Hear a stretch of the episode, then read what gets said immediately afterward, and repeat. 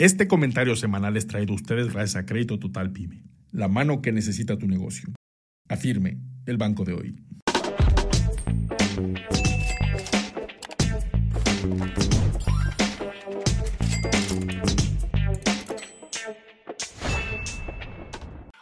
Hola a todos y bienvenidos al comentario económico semanal que pues data del 31 de octubre del 2022 a prácticamente el 5 de noviembre. Ya estamos entrando a lo que es el penúltimo mes del año es una buena época pues para alcanzar esos últimos propósitos que nos faltan para terminar con todo este año. Nos falta ya prácticamente dos meses, entonces hay que aprovecharlo. Y una manera en la que podemos aprovechar pues es teniendo una buena información financiera. Razón por la cual les agradezco a todos ustedes que se suscriban al canal de YouTube Luis Mi Negocios, donde todos los lunes posteamos en video el comentario económico semanal así como en las plataformas de Apple Podcasts y Spotify para que estén bien enterados. Yo siempre les digo, escuchen el comentario, 10 minutitos, 15 minutitos si se extiende mucho.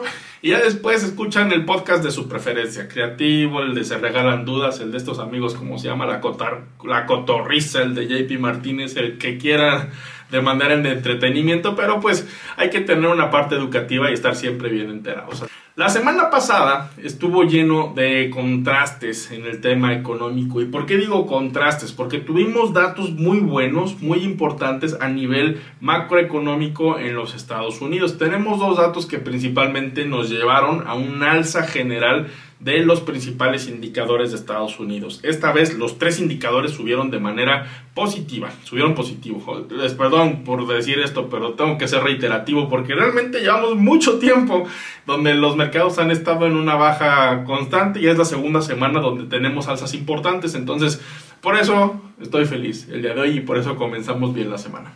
Entonces, eh, ¿cuáles fueron los dos datos? Primero, el, el Producto Interno Bruto de Estados Unidos del último trimestre salió mejor a lo esperado. Eh, anualizado es, un crecimiento del 2.6%, lo cual pues es bastante bueno. Y esto motivó a un rally pequeño donde los accionistas, los inversionistas empezaron a hacerse de algunas acciones y de algunas capitales, sobre todo acciones no tecnológicas. Ahorita vamos a platicar de qué, qué pasó con las acciones tecnológicas y por qué fue que cayeron tanto. ¿ok? Eh, y el otro dato es que las solicitudes, de, las solicitudes de desempleo salieron mejor a lo esperado. Hubo 217 mil solicitudes de empleo, mientras que se esperaban 220 mil. Entonces estos dos datos pues motivan a que la economía sigue en un buen ritmo a pesar de que las tasas de interés han ido subiendo. Y justamente vamos a platicar de eso al final de este podcast. Lo que no fue para nada bueno fueron los reportes de las empresas tecnológicas. Y vamos a iniciar con Google. Pues tuvo dentro de su reporte eh, trimestral y aquí lo tengo, el crecimiento más bajo de los últimos cuatro años en ingresos, razón por la cual pues esto de alguna manera no eh, le cayó nada bien a, los inversionistas y respecto al año pasado, eh, pues sus ingresos han caído un 41%, razón por la cual el rendimiento semanal que tuvo en Google fue negativo, fue del menos 4.61%. Eh, vamos también por Microsoft. Microsoft eh, a partir de este trimestre pues muestra también el eh, su crecimiento más bajo en los últimos cinco años, aunque si bien Microsoft a diferencia de Google, Microsoft sí logró em, Microsoft sí logró dar, dar la información financiera de acuerdo al mercado, superaron las expectativas en cuanto a ingresos y en cuanto a utilidades. Sin embargo, el día de que Microsoft hizo el reporte financiero, sus acciones bajaban ligeramente, un 2%. ¿Por qué fue que pasó esto? Porque de alguna manera... Em, confirma que el mercado está entrando en una recesión económica donde las empresas de mayor capitalización están luchando para lograr los pronósticos que el mismo mercado les instruye. Entonces, de esta manera, eh, aunque tuvo una ligera baja Microsoft, ellos terminaron la semana con un rendimiento negativo del 2.58%. La verdad es que les fue bastante bien si lo comparamos, por ejemplo, con Facebook, eh, Meta para los amigos.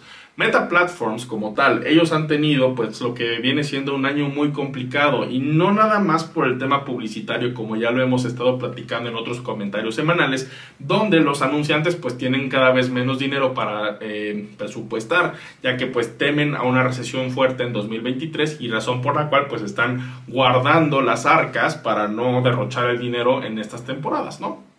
Entonces, para este último cuarto, eh, para, este, para este último trimestre del año, ¿qué sucede? Que registran un gasto de 9 mil millones de dólares en Reality Labs. Esto es el doble que lo que había el año anterior.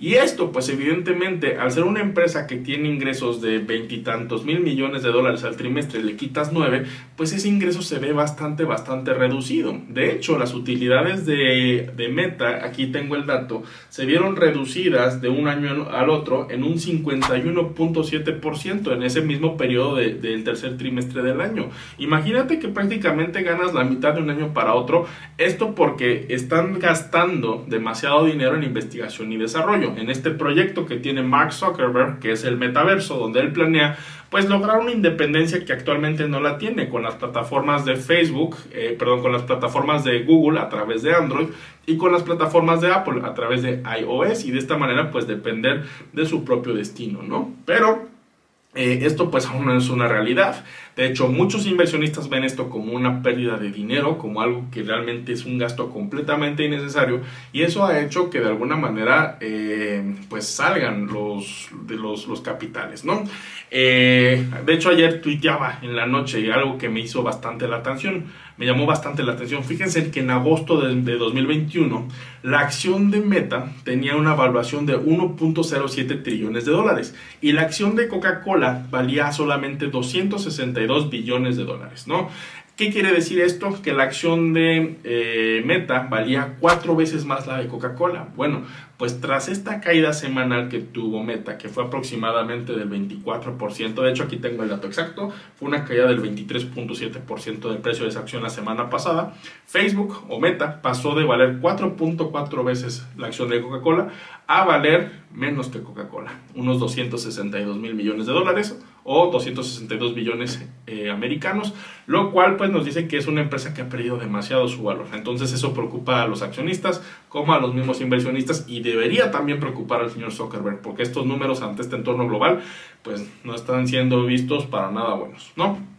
Eh, por otro lado, por otro lado, quien también decepcionó al mandar sus reportes fue Amazon. Amazon como tal registra el peor crecimiento desde el año 2014 en su negocio principal.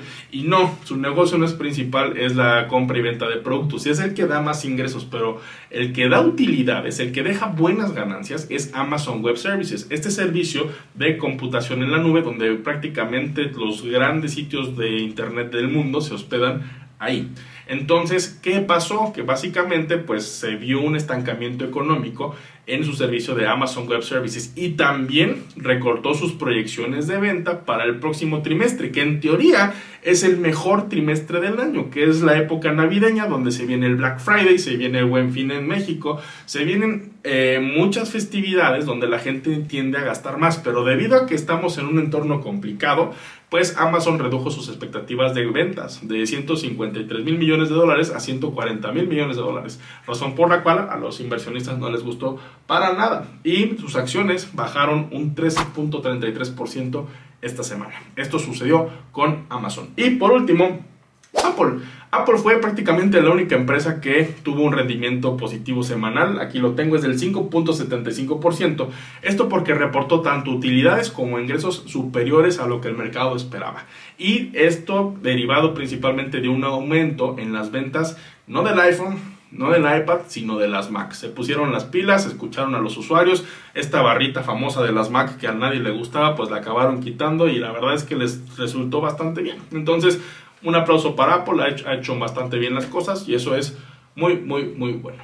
Y, eh, y, pues bueno, además de que se ve un futuro prometedor de Apple, ya que si bien ya anunciaron que sus ventas de iPhone 14, el normalito, no están aumentando y de hecho pararon producción, hay una sobredemanda del iPhone 14 Pro. De hecho, si tú quieres comprar un iPhone 14 Pro en estos momentos en México es prácticamente misión imposible. Estás yendo a la tienda, estás yendo en Amazon y no encuentras. Entonces, eso pues es algo bueno y se espera que Apple tenga un buen reporte de ventas para la temporada navideña. Tenemos aquí que el martes reportan estas empresas. El martes reporta Uber, Pfizer y Mondelez. Mondelez es la empresa que pues hace eh, las galletas Oreo y prácticamente todo lo que era una buena parte del craft.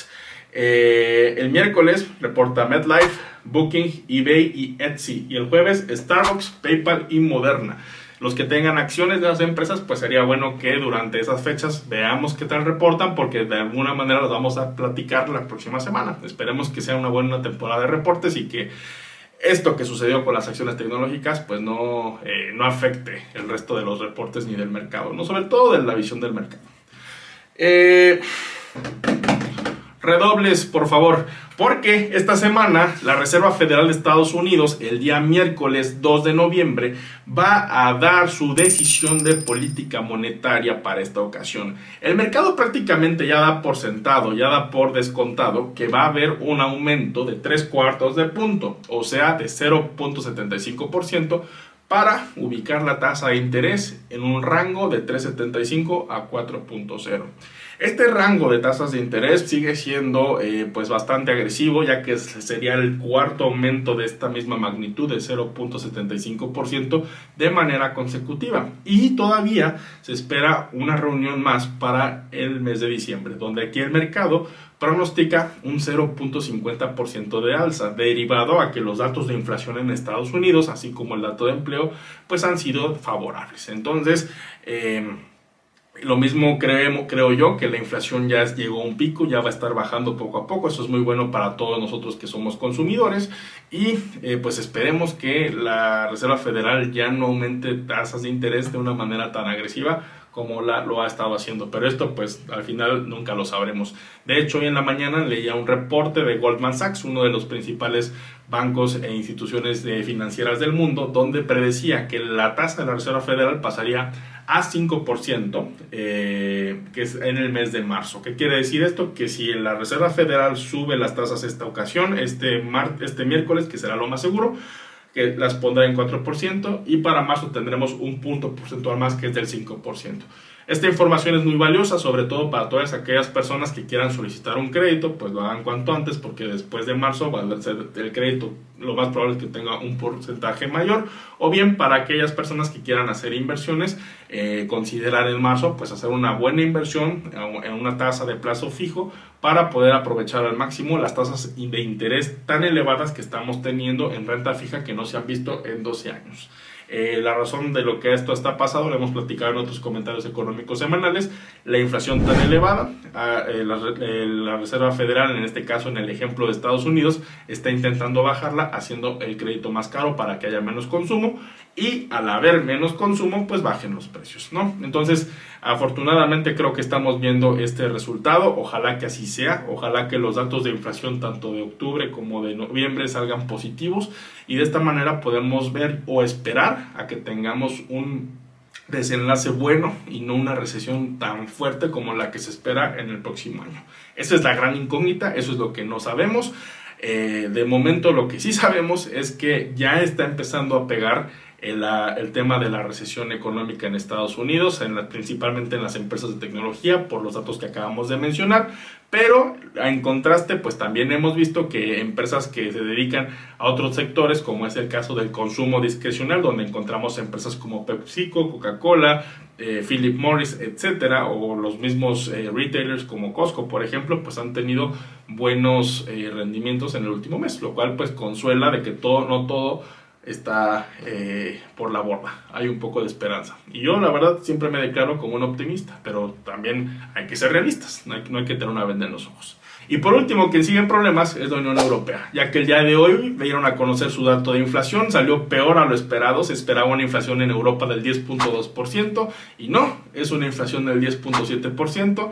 Esta, pues de alguna manera sigue siendo afectada por la guerra en Ucrania, que ha elevado eh, los costos de los alimentos de una manera extraordinaria, además de la crisis energética que tiene en Europa actualmente y que se acerca el invierno. Entonces, probablemente sea uno de los inviernos más crudos que ha tenido Europa durante los últimos años. Esperemos que salgan avantes de esto y pues bueno, esperar a que la Unión Europea dé a conocer sus tasas de interés que la semana pasada las subieron en tres cuartos de punto, al igual que la Reserva Federal, al igual que Banco de México, y esperar que pues la, la, la situación en economía se llegue a estabilizar un poco. Si bien hay reportes como del el World Economic Outlook del Fondo Monetario Internacional que dicen que la guerra pues evidentemente seguirá causando estragos económicos por todo lo que resta de 2023, pues esperemos aunque sea ver un poquito de luz al final del túnel, ¿no? Creo que el mundo está muy complicado como para seguir complicándolas nosotros mismos, ¿no? Entonces, recomendaciones generales, diversificar muy bien nuestros portafolios de inversión. Vemos que hay mucha volatilidad en el camino, empresas que están muy bien, empresas que están muy mal. Entonces, diversifiquémonos, no dependamos nunca de un solo tipo de ingreso. Veamos empresas que de alguna manera en recesiones tienen, tienden a, tener mejores eh, resultados, como puede ser empresas de consumo discrecional, o bien aprovechar también la renta fija que actualmente está pagando bastante, bastante bien. Entonces, pues bueno, ese fue el comentario económico semanal. Espero que les haya gustado mucho, que seamos más inteligentes que la vez pasada. Eh, les agradezco mucho que estén al pendiente del canal y del comentario económico semanal y que se hayan suscrito al canal de YouTube, así como en las plataformas de audio. Les mando un fuerte abrazo y mis mejores deseos para esta semana. Con todo cariño, Luis Mi Negocios. Hasta la próxima.